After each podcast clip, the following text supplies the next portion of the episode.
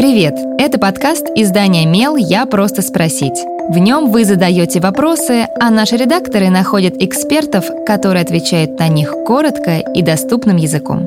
С вами Кристина Бедняк, продюсер и ведущая этого подкаста.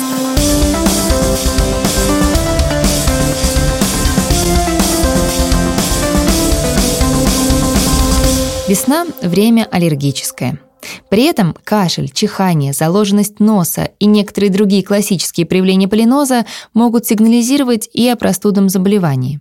Как отличить аллергию на пыльцу от симптомов ОРВИ? Отвечает педиатр-аллерголог Майя Руселевич.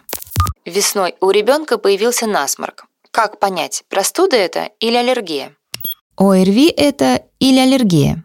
Получить ответ крайне важно, так как у этих двух проблем с общей симптоматикой совершенно разное лечение.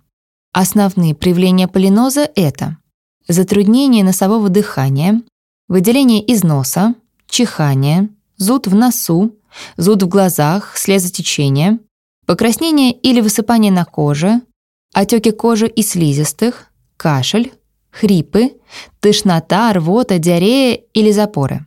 Идентичные симптомы можно перечислить, говоря об ОРВИ, то есть простуде, но у этих проблем есть важные различия.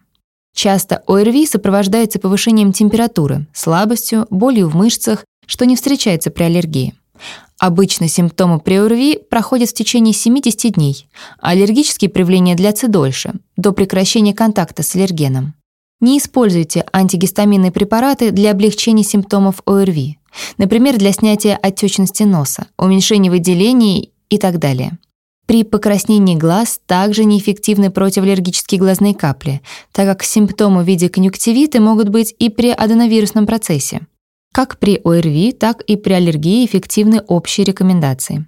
Регулярно промывать нос солевыми изотоническими растворами. Следить за микроклиматом. Воздух в помещении должен быть увлажненным и прохладным. Кроме того, и при аллергии, и при простуде необходимо пить достаточное количество жидкости. Наконец, и в том, и в другом случае не нужно забывать о гигиене. Часто мыть руки, не трогать нос, рот после контакта с разными предметами. На своем примере научить ребенка чихать не в ладонь, а в локоть. При аллергии после контакта с аллергеном крайне необходима гигиена полности носа солевыми растворами, так как ирригационная терапия явно снижает клинические симптомы аллергии. Только после осмотра доктором, сбора анамнеза и наблюдения за состоянием можно поставить точный диагноз. Не назначайте себе анализы самостоятельно, даже при подозрении на аллергию. В любом случае идите к врачу. Задавайте свой вопрос Мелу, а редакция найдет того, кто сможет на него ответить.